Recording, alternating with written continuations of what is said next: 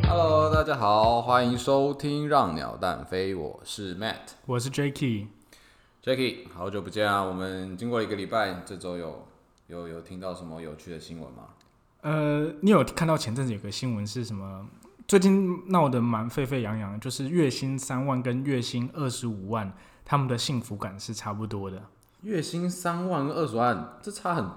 这个金额差很多耶，三万就差不多一般大学生毕业吧，对二十五万算中高阶主管了吧？哦对，就是你要是企业主，或是那种什么师字辈的、啊、律师、医师啊，哦或者是高阶主管，才有办法有这个薪水。但是你说他们的幸福感幸福感是相同的，怎么对可能？就是那个文章是写到说，呃，月薪三万跟月薪二十五万，他们的烦恼会是一样的，就是你一样会烦恼孩子的教育啊，你一样会烦恼说，呃，因为你二十五万你的花费就比较多嘛，对，那你可能买的车你是买进口车，那三万买的是国产车，但你们一样会为了车子啊，会为了房子啊，会为了家庭、小孩、你的生活、你的你的工作去烦恼，哦，你是说赚赚的多，烦恼也多，对。那个能力越大，责任越大。好像是这么说的，但是这个文章出来之后，很多人就持反对意见，就开始打脸嘛，就讲说，干你三三万跟二十五万最好是一样啊啦。而且如果烦恼一样的话，好，那你选哦，那我当然选二十万啊。对啊我我宁愿拥有，不要说二十万的烦恼，我一百万的烦恼我都可以。对啊，就是你如果二十五万可以选，谁要选三万？不过那你讲月薪三万跟二十万差不多啊，那有说有多，我又到底要这辈子要赚多少钱，它会是一个我我能够我能够维持那样的赚钱的快乐吗？因为没有钱就不快乐啊。这个蛮有趣的，是在二零一五年的诺贝尔经济学得奖，经济学得主他有呃提到说，他们说用美国的那边的生活去算出，大概换成台币的话，年收入两百二十五万是一个极限。就你如果年收入超过两百二十五万的话，你的幸福感会越来的会有边际效益递减的效果。哦，哎，那如果照你刚刚讲，刚刚三万跟二十万烦就是快乐感、烦恼是相同的，就二十万换算成大概年薪，大概其实是两百多万，就是两两百万、三百万，对，所以我们就是差不多以这个为目标就 就可以了，是不？就是其实反而你看那个人家诺贝尔经济学奖得主研究出来是去打脸这篇文章的说法，因为代表说你三万到二十五万之间，应该你的幸福感是会急速的递增。对，对啊，因为你你三万的话，你根本不用想要买房，你二十五万还可以考虑在台北市买个房子。对啊，而且就像你刚刚说的，它是一个它是一个最高峰嘛，就是大概两百二十五万。对，那如果说，但往前往就再往上的话，它的虽然这个曲线会慢慢的可能平稳，但是如果说你往下的话，它这是非常陡峭的。对啊，它就是急速的下降啊。好，那你觉得啦？你觉得两百两百多万这个年薪啊？你刚刚说在台北买房嘛？对啊，那这个会是是你的一个那个短中长期的目标之一吗？这个这个年薪，还是你现在已经达到？我不知道，我不清楚。我没有到那个年薪 啊，但我会希望说，当然收入越来越高越好嘛，因为毕竟我现在刚出社会大概四五年了，然后是以现在月薪过得算还不错，但是离两百多万还有一段距离，也是希望说可以往那边去继续增加啊。那你就会觉得说，你到两百多万的时候，你那个那个快乐感再往上的话，你快乐感会慢慢的平稳，然后递减嘛。我我觉得不会、欸，我觉得如果两百万跟一千万比起来的话，一千万还可以做更多事啊。哎、我想到了，我我想到了三三万月薪三万的烦恼跟二十万烦恼是一样的嘛？我觉得他们的烦恼就是， 就钱赚的不够多， 所以就是每个不管是你在哪个阶级，好像你的烦恼都是感觉好像自己永远自己赚的不够多了。对啊，就是会想你，当你可以赚越多的时候，有有你那个想要的东西欲望就会越对高、啊。对，有那个能力的时候，虽然这个这个，我觉得这个经济学讲的这个文章，可能也不是鼓励我们赚到那个金额就够了，只是说赚到那个金额过后，可能你的快乐感不会像以前，就是就在是你在的200多万以幸前是幸这样福感不会来自于你的收入增加。你如果已经有两百二十五万年收入的能力的话，你应该可以去着重在其他，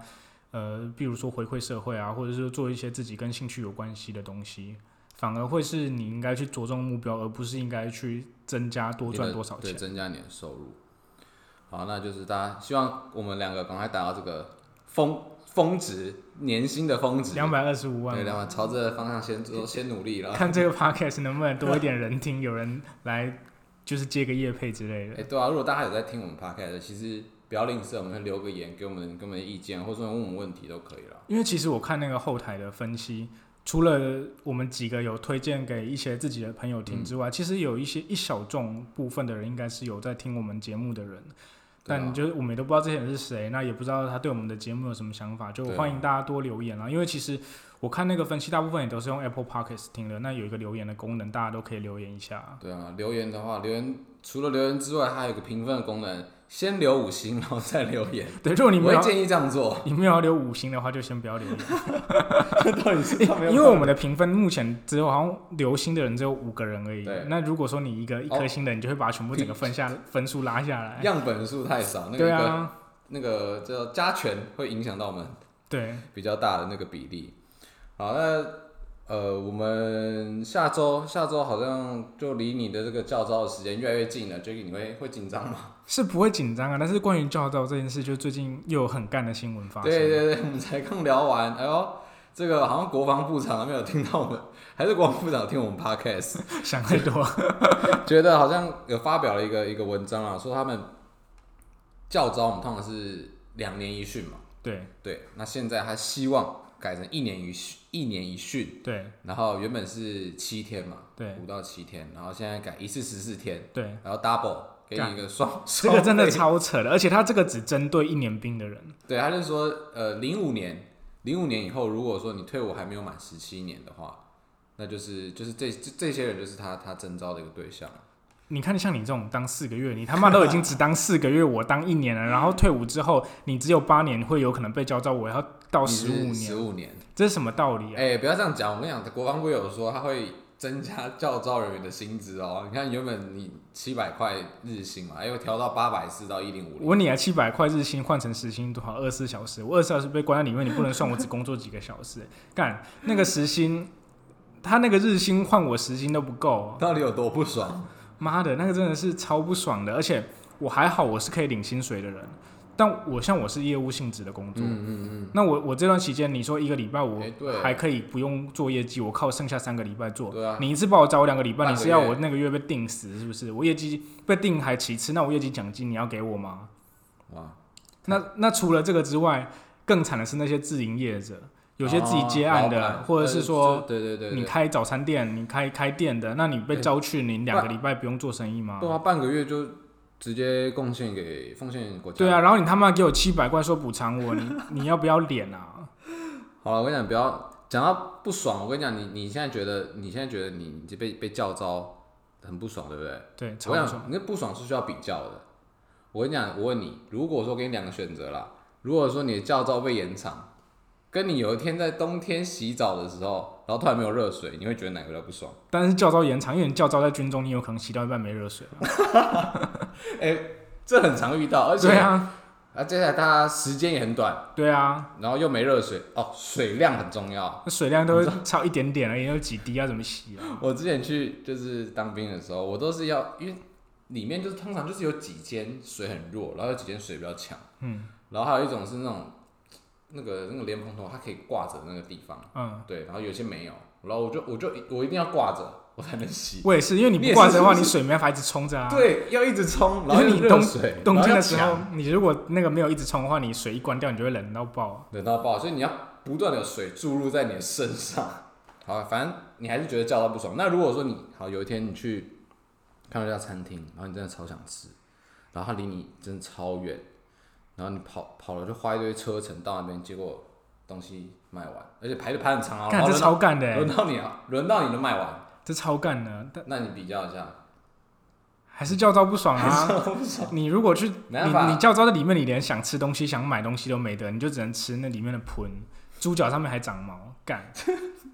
我好像，嗯，我吃，我好像没有吃过猪脚，但是你吃过长毛的猪脚就对了。你在成功岭就是要长毛的猪脚，然后所有东西都是辣的，因为它不加辣你就没有味道，吃不下去。然后早上的馒头，阿斌哥吃馒头，你知道你有吃过阿斌哥的馒头吗？其实我没有哎、问你们早餐没有吃馒头吗？嗯，没有没有吃完，就是就是，但是就是很普通的馒头啊。我你拌你想的包子啊馒？头是大颗那种馒头，对不对？对啊，我们成功你吃的是那种小馒头，就真的是很小的那一种。然后他你早上吃的粥都永远都只有水没有米，哎、我跟你讲，粥的品质是，当兵感觉好像可以聊半小时， 粥的品质差很多哎、要不是很湿，不然就是很很很黏，然后就很很像就是一坨东西。我的是没有米，只有水，啊就米很少。你大概第一个捞一的堆糖前两个人会把米捞完，然后就没有米可以吃，然后就只能我 没有用只能吃那种小馒头，那种小馒头量大概是一般馒头的三分之一，然后就吃不饱，然后你还要去训练。等一下等一下，太太惨太惨。那那我问你好了，我觉得这个这个你应该会比较有感觉。如果说跟教招延长相比的话，这个花次长你都花进去吗？对花进群花次长说，囤房是无效且无理的一个协议。这个相比的话，你会觉得哪个比较不爽？老实说是教招，但是为了带进去我们今天的主题，我跟你讲，房囤房税这件事情我也很不爽。囤房税也不爽是不是？好，那我们今天就来聊聊看这个蔡政府的时空时时时空背景之术，时空背景之术。就很像小叮当拿出什么东西一样。时空背景之术就是蔡英文哒政哒府，哒哒哒。他们每次只要打脸自己的时候，都会拿出这个来讲。你谁谁会拿出来这样？你说就是蔡英文或者是那些人、那些政客们、民进党的政客们，就会说时空背景不同，哦哦，我原来是这个意思，不是网友自己乱乱乱取的。他们都会讲这句话，那就是网会网友才会把它截取起来说这个叫时空背景之术。好，那所以这阵子今年来说，其实，在蔡政府的这个时空背景技术，其实发生的还蛮多的。你印象中的有哪些？我其实比较有感的啦，是那个振兴券，振兴券，对啊，因为当初呃马英九也有发振兴券，对然后他那时候叫消费券，哦对，消费三千六，对对啊，然后这次不是有用的那个叫什么？三倍券，对，三倍券，然后你它要是花一千块才能对对换对三对 千块。我觉得，其实我那时候，呃，就这个消费券或什么什么振兴券来说，这这个东西，我都觉得说，当初我在零八年拿到那三千六的时候，其实就是有点像领红包啦。对，然后在现在出来工作之后，其实就是也是多拿到另外一笔钱。那它有达真的达到振兴经济的效果吗？我自己在我身上，通常啊，达到达到振兴经济的效果的话，应该是你要拿去呃增加你自己额外的消费嘛。对，那如果说你再把它花到说你平平常的民生用品、柴米油盐柴米油盐酱醋茶，然后一些其他你本来就该买的东西的话，那其实这样是不是没有办法达到振兴经济的效这样就跟发现金一样嘛，因为对啊你今天我像他可以绑信用卡，我就是自己是绑信用卡的，果？嗯那我平常每个月刷刷卡就一定会一定会超超过过那个三金额嘛对。啊，那那这样的话，我平常买什么刷什么，就会突然有一天我看到账单，它就已经回馈了两千块到我的账户了。对啊，那其实根本就没有没有，就是说你你发现金跟发消费券或振兴券的效果是一样的啊、你不会因为你这个券你去多去买一些你平常不会去买的东西。而且呃，既然反正现在民呃民进党跟国民党都有发发券，那那时候零八年在发券的时候，我记得民进党也是有些声音，他那时候是为什么为什么要为什么要反对发这个券？啊发钱大家不都很好吗？那时候就是说，那时候蔡英文说过一句话，他说发放消费券的行政成本高，而且决策到执行的作业时间较长，更有必须防伪的问题，容易对产生以券变现的乱象，不如改采直接退税或者是补贴弱势的方法，直接给民众现金更快而有效。这是蔡英文讲的哦，哎、讲的很好啊，讲的很好讲嘛。到没有很有道理啊。大概过了过了八年之后，他就嗯过了几年，十十二年之十二后，年，他就忘了自己讲了什么，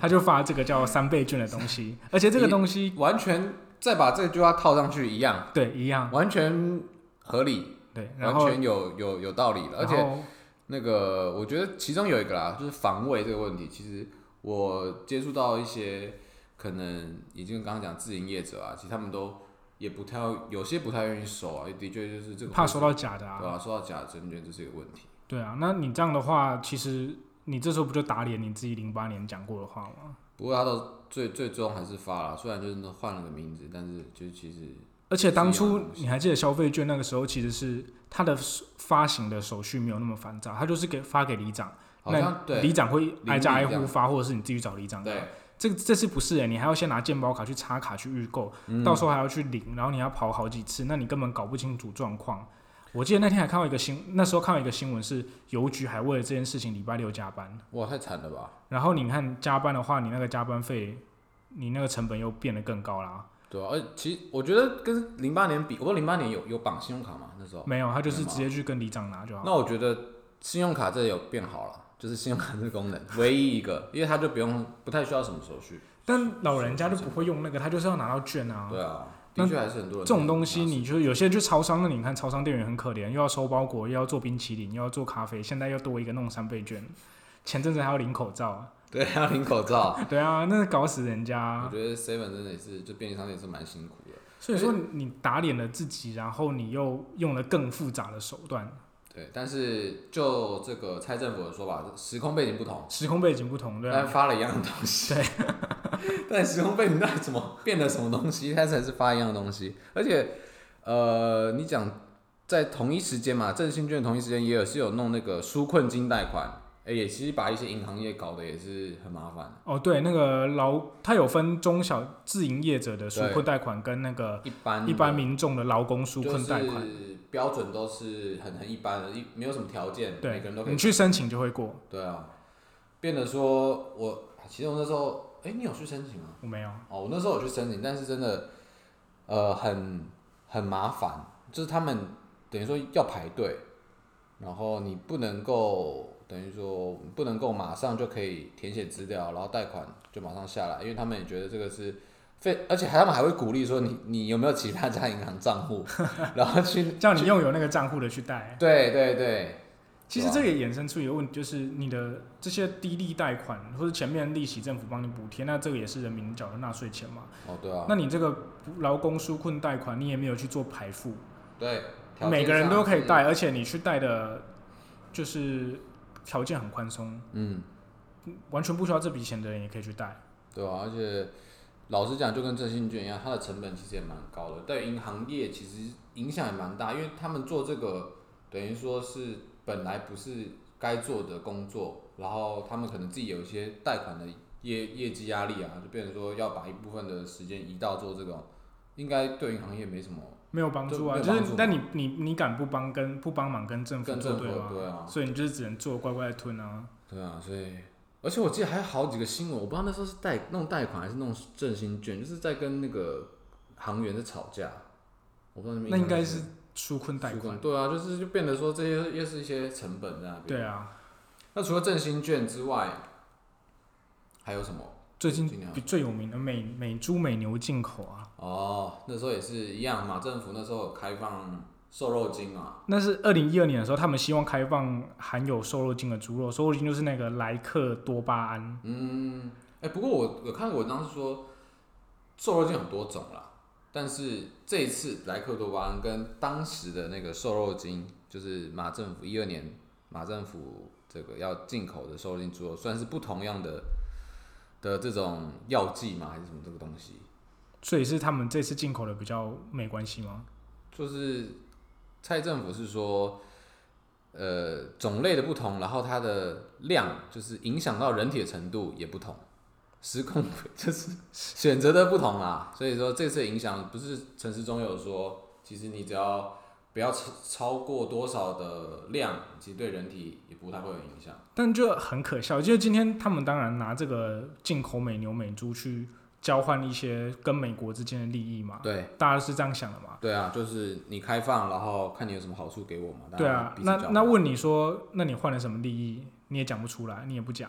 对啊，当初开放瘦肉精也是也是这个原因嘛。二零一二年，我想应该都是啊，因为哪一个执政者会傻到自己国家的猪肉都够吃了，还去进口那种有问题的猪肉？一定都是利益交换嘛。也是啊，那你一二年的时候，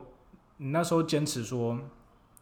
呃，蔡英文那时候有讲拒绝瘦肉精，要求政府重启谈判，嗯政府做不来就下台。嗯那时候哼，的讲的很坚决，对坚决要为人民的健康发声。对那时候的陈其迈就是现在高雄市长，对，他有说让瘦肉精、猪肉进口那天绝对是总统下台的时刻。哇，讲的振振有词，对，那时候不止他们两个，就是一堆民进党人跳出来反对瘦肉精嘛，那就是说坚持要零检出，要为人民的安全把关。哎那他怎么换了八年之后，当你执政的时候，你这些话完全忘记了？因为时空背景，时空背景不同嘛，那对你拿那个什么国际检验的标准来讲，但是你当初也不是拿国际检验标准去去去反驳啊，对反驳他，你是拿说要零检出，你拿人嗯民健康安全的大旗去、去反对当时马英九想要开放美猪进口，那你现在却不是用这种方式去支持自己的论点，不过他们也是的确想了一些呃解决办法啊，比如说标示清楚啊。如果说你有标示说这个东西含有莱克多巴胺的话，那你可以就不买嘛。那你其实就是变相的抵制它，你也不会吃到啊。讲是这样讲，那最惨我跟你讲，最惨是谁？最惨就国军，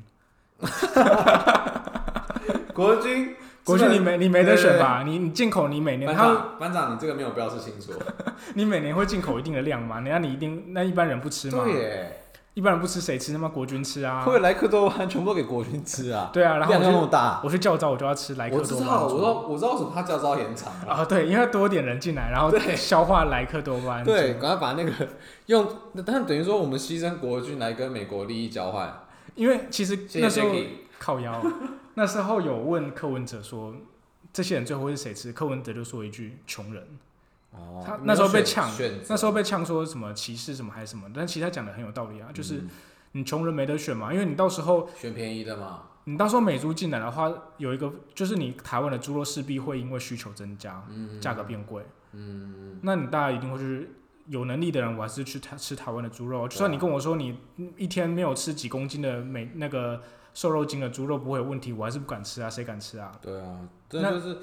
心理上面啊，你就算你你什么科学啊，然后测验啊，研究说它到底量多少啊，或者影响你身体多少啊，多少多久会排出去，但是其实还是会怕，就你有台湾猪吃，你还是吃台湾猪，你不会就是对啊吃打瘦肉精。而且它很扯，它你你台湾进口美国的瘦肉精猪肉，但是你不允许台湾的养猪业者去打瘦肉精。什么意思？但打同样的东西的意思对吗？，台湾的养殖业就是养猪的业者不能打瘦肉莱克多巴胺。哦，他对国内的有这样的一个对调整，那你觉得这个没有问题，为什么不让台湾人打？哎，对耶，所以就很明显就是你就是为了利益利益关系去做交换嘛？那那这个 OK，我真的觉得交换没有问题。嗯那你凭什么一二年的时候去挡人家？就当初你在你在没有，因为时空背景不一样。干，我觉得这个就很瞎啊、 你你就是拿时空背景不懂出来挡，那你真的问你说你去交换了什么，你也讲不出来啊。对啊，我觉得其实后面这个东西很重要啊。你讲，你前面当然打一堆预防针嘛，你说它多安多好多安全啊，没什么事啊。但是你你多了开放这个东西，你到你后面换到了什么？对啊，如果你换到了让人民觉得，或者让不管是人民或是政府还是什么什么之类的，就是你有换一觉个得台美贸易协定，之或是类你的换了美国说我要驻军保护你，我觉得对这个都可以接受啊。换几台飞机过来，或者说美国派几个飞机过来那边绕一绕啊。如对啊果说这样的话，你也没讲啊。这起码好像有有有做一点事嘛，有换到一点东西。那如果说你这样什么都没说，那我们就这样，嗯，哑巴吃黄连，然后一直就是闷不吭声，然后就把这些东西吃下去了。对啊，我觉得这个真的是很扯啦。然后，而且你说你去小吃店吃东西，小吃店怎么可能？他怎么可能？你还要跟他说，老板，你这个哎是对啊美猪还是台你猪？先问你是吃卤肉饭，卤肉饭他都已经做成绞肉在那边了，你问你看得出来这是美猪还是而且台猪吗那？在传统市场其实也是现在也也一部分的那个一般老百姓都是去传统市场买东西啊，那传统市场也不会去标注说它到底是什么什么什么什么来历啊。你说猪肉还可以啊，因为猪肉美国过来一定是冷冻嘛，问题猪一定是哦台湾对对猪，对但是你做你买贡丸，你贡怎么丸知道那个是美猪啊？就是在怎么说加工之加后的工产之后品啊的，你也吃不出来啊，而且它再加一些其他的化学原料，你就吃不出来它是美猪还是台猪啊。对吧？你你这样，你对你来说嘞，你会影响到你你你，就是特别去看说标示啊，或者一定会，但是你也不知道说今天它的标示能做的多清楚，或是你能很明显的去分辨说这个是台猪还是美猪，这个是要真的也是要等到实际进口了之后你才知道那个状况啊。对我来讲啊，我觉得可能我自己本身觉得没什么差，但假设我有小孩或是家，就是说爸爸妈妈或是爷爷奶奶的话，我就觉得我特别为他们担心，对啊，因为他们可能不不了解嘛，不懂嘛，但是就是不知道怎么选择，那就是可能不小心就吃到莱克多巴胺，然后可能怎么样影响到他的身体，那也是不是马上就可以发现的？那可能过了几年，那你也后悔莫及啊。对啊，好，那呃，刚刚讲了振兴券嘛，再来就是美猪，还有什么这个时空蔡政府的时空背景之说？就最一开始讲的房价囤房哦，税、对对对，，房价，房价就是这个这个的开头也是我们的花次长，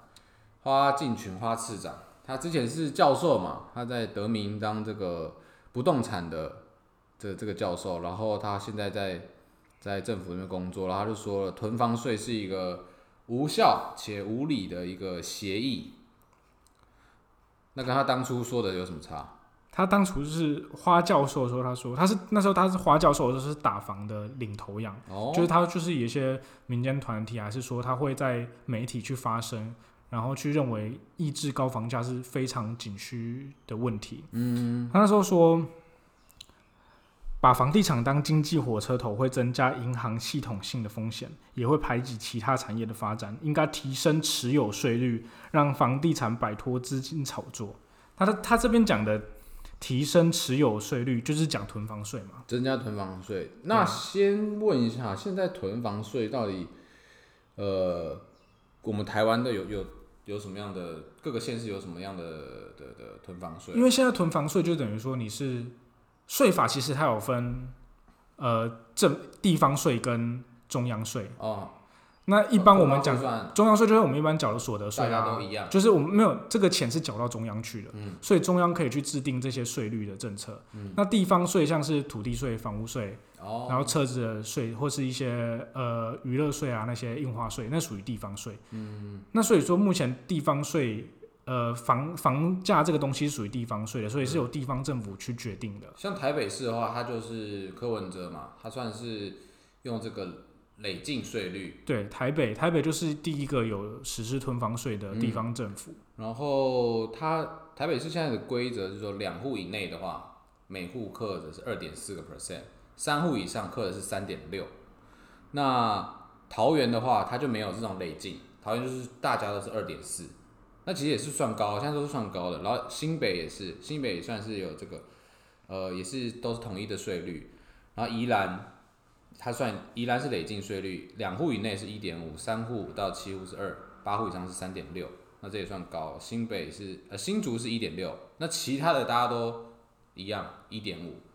就这个东西打房这个房高房价问题也不是只有台北才有，嗯，新北、其实台湾啊中、都台。南就是五这六都其实房价都有慢慢越来越高的趋势，刚刚讲到台中吗？台中有。对啊，台中也是啊，对，那其实这个东西你应该是中央要去定一个政策，统一的标准。对，那你去你去抑制房价的话，用囤房税的方式去抑价，也抑制房价。所以说，你把这个责任丢到地方政府，然后自己什么事情都不做，哎、不过我们的现任财政部长苏建荣他说啊，他说台北市跟新北市囤房问题比较严重，不能把这个问题丢到全国。那你去问那些台中人、年轻人买得起房子吗？ 台中像一平精华地段七起的也要五六十万、欸，对啊，其实我们回回到最一开始的问题，要买房子到底难不难？其实丢丢到现在来，对于年轻人来说，其实这个也不算是个问题了，完全不用去做什么调查研究，因为房价就是每一年这样子。一直上去一直也上不是去难，就是你根本连想都不会去想你要买房子。对啊，所以在房价已经很高的这个既定事实下，那你还在那边跟我讲说啊什么什么什么谁的谁的囤房税比较严重啊，谁不严重啊，不应该来中央做处理啊？就是你应该要去，那你如果觉得囤房税不好的话，你应该去想别的方法去抑制房价嘛。嗯，那你怎么会去说你一个内政部次长说囤房税没有用，然后你就你就不管了？对啊，他他是有讲个理论的，啊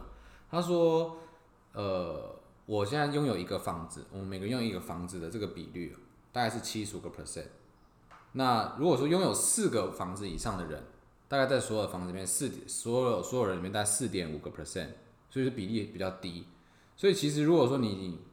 用这个囤房税的话，其实你也只影响到那四点五 percent 的房子会房价会被抑制。但他没有去想到那些真去房价会炒起来，就是那那持有他因为讲四四户跟一户嘛，对，那中间15%二三户啊，对，那就是这其实对除这了是一个 bug 除了一户以外，代表说有二十五趴的人持有不止一户嘛。嗯，那这持有一一户以上的人，这就是这些人在炒房的啊。对房子就是这些人炒出来的、啊，不是不是真的需有需求的人去住的啊。对啊，而且你说持有一个人持有一户，那其实有一些人一个家庭呃四个个人，那时候有四户，那他们其实需要住一个房子，剩下三个房子都是拿来炒的啊。对啊，这你要就怎么投算投资的？不过像时代力量跟呃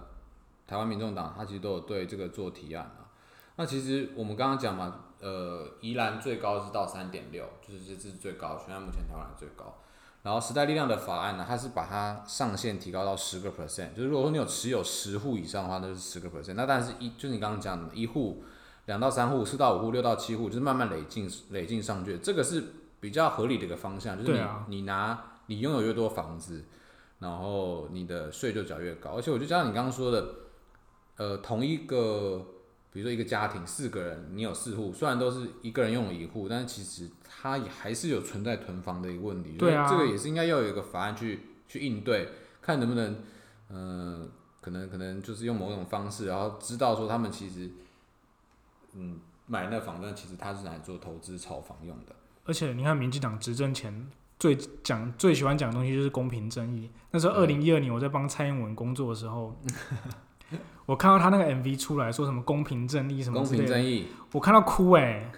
感动，感动到哭哎、决定投身政治。结果呢，一六年之后执政到现在，你也执政四年了，不要说什么再给你多少时间啊，你也执政四年了再啦。给你四年，啊，也再给四年也给也给你啦，结果你没有去搞房价，你给我搞教招。还还在气，对啊，我就觉得，就是之前那个徐巧芯有 po 过一篇文章说，嗯 七年级的悲哀，七年级生的悲哀，就是因为我虽然是八十年次，但其实我也是算是八十，就是跟七年级比较接近嘛，因为我比较接近他们。这这一代的人出生就遇到金那个出社会就遇到金融海啸，嗯，对，遇到马英九他妈搞一个二十二 k，二十二 K，对，所以变成说大学生的起薪就变二十二 k。对，然后你再遇到一个呃房价你根本买不起，房子买不起，房子都被那些薪水低五六年级人买起买起来对了，啊你这些七年级生根那本边对啊，你根本买不买不起。然后那些老人还只会笑你烂草莓，不努力，操！房子都被你们买走，你们以前不工不吃不喝一两年你就可以买房子，我们现在二十年还买不起，你跟我说我们不努力，到底是怎样？对啊，我觉得这些既得利益的既得利益者的嘴脸真的很恶心啊。是啊，是啊，不过真的是讲了我们讲了这三件事情啦，就是呃一开始提到振兴券，然后美租房价都是今年发生这个蔡政府的这个时空背景之时空背景之书，不知道未来还会不会有机会？我觉得一定有来，接下来四嗯年到可什么以样我也一直看到，因为其实当初大家会蔡英文会高票当选，是人民对他有所期待啦，希望他跟国民党不太一样。那但是事实上，我们看到现在，除了除了我们刚刚讲的那些矿业法，哦，你看齐柏林挂了之后，他说当初为了他要修矿业法，结果雅尼还不是继续在那边挖，对啊，他连改也不敢改啊。然后还有谁？林非凡哦，嗯，林非凡怎么了？就是他只是其中一个，我只是想要拿他的嘴而已啊。 选前在那边就是呃，就是进入民进党之前也一直在骂啊、还在那边反大埔抗争。他一开始就是反大埔的对拆迁崛起的嘛，对就像南铁东移前几天强拆，一句话都不敢讲，大家就去问说，哎、林非凡怎么不见了？然后劳权也是啊，选前在那边支持劳工啊，那个心中最软的，心中最软的一块肉嘛。对，选后就跟你讲，你自己去跟你老板讲啊。你自己这个也是那时候新闻很多，就是很多种种都让大家觉得你怎么换了位置就换了脑袋，就是你真的可以看到权力可以腐化一个人到一个什么地步。哎、那 Jacky 你讲成这样的话，那你现在是怎么样？要支持国民党是不是？干，我就跟你讲，民进党最贱的就是这个地方，怎么他们每次说都这样，就是你骂完他一堆之后，然后他就补一句说：“难道你要投国民党吗？”然啊后这些人就归了，他就回去乖乖投民进党。我哎，这个真的是感觉，其实这个的的的观念一直是我们从第一集聊到现在的，对就是你有你有你的好，那你有你的不好，但是你不能压着一个东西，然后硬是接受你的不好，对啊，对啊。就所以说，当然我跟几细良不肯投国民党啊，因为我跟 哎呦，讲录起来了，哦先录起来了，等一下哪天国民党找我去当官，我就把这集删掉。 你现在不要就是不要有人偷录音什么的，把它调出来。就是我觉得，因为国民党就是基本的理念跟价值跟我就不一样了嘛。那我真嗯的是希望说有一个可以跟民进党抗衡的势力起来啦，然后可以不要让我们就变成说民进党只要呛一句说不然你要投国民党嘛，然后你就没有话可以说，乖乖去投民进党这样。对啊，其实现在包含其他的时代力量跟台台湾民众党出来，是希望能够在不然你要投国民党的这个情况下，能有多一点选择。 对对对因为现在这句话的后面就是等于民进党嘛。对，对，啊那之后如果说有其他我们这个其他的政党出来的话，可以让我们其他的民众有多一点选择啊。没错，好了，那我们这一节内容差不多到这边，嗯，对吧？然后下一周的话，我们就是稍微休息一下了，因为我们要等待我们的 Jacky 从，哎、你成去功领哦，成功岭嘛，哦，就是啊，所以你要吃一些你知道长毛的猪脚，长毛猪脚，然后没有饭的稀饭，对跟一一定要加辣椒的菜。对，等一下辣椒是他用辣炒啊，不然有那种以前在田成功里哦很热的时候，你刚运动完吃不下，他就只能用辣椒炒去掩盖它没有味道或煮的很烂的事实。哎、不过你现，你刚很流利的讲出一些很惨的东西，但是现在你去当的话，应该呃算是一个比较好，算是比较好的消息吧，因为现在天气不热了。对啦，算希望说可以比较比较没有那么热。然后，但我我今天才在 PTT 的军旅版上面看到有一个怎人么了？上礼拜从成功岭教招回来，然后呢？看他能说每天都全副武装行军，然后累得要死，哎真的是会真的是开始操，不是去那边上课吹冷气耶，七天嘛，对不对？我五天哦，而你已。五天，然后呃下雨的话，行军是你那时候有它的标准是什么？就是有没有什么雨势怎么样，然后他决定不行军嘛？还是没有啊，以前真的在当，我不知道教招会不会因为下雨而改。那以前就是就是穿着那个双湿牌雨衣，双对对对，哎、你也是哦，我们穿同一个雨衣，就是外面湿，里面也跟 着湿，对啊，那鱼臭，好懒。哦而且很臭。对，然后鱼还有人被偷，对，然后被偷你就只好去偷别人了。然后还没地方晾，对它不会干。对，而且我跟你讲，其实那时候只要雨有点大，我们当场就会折返，然后就不用再行军了。干你他妈四个月了，我们 一个我们那时候没有哎一天好走不多好少啊？行，我有点忘记我走，我也忘记有多但少，是。但我只记得我们光从，因为我在新训的时候，成功营的腰动市，嗯那离靶场是最远的地方，光走过去就要四十分钟。四十分钟对走靶场就四十分钟。对，那你一般行军啊，也也不能这样，因为行军大部分走走半天一天。对，然后我走过去，然后我就会经过替代役训练的地方，看着他们穿着短裤跟短袖，戴着一个帽子在那边扫地，然后这样看着我们，我就觉得干，我真的是到底是受了什么罪，我才需要来这边当兵？ 哎呀，没关系啊，这个不要再不要再想象这些当面画面了，你知道为什么吗？是吗？因为你下礼拜就会体验到。干，好了，我们就这集到这边，我们下次见啦，拜拜。拜。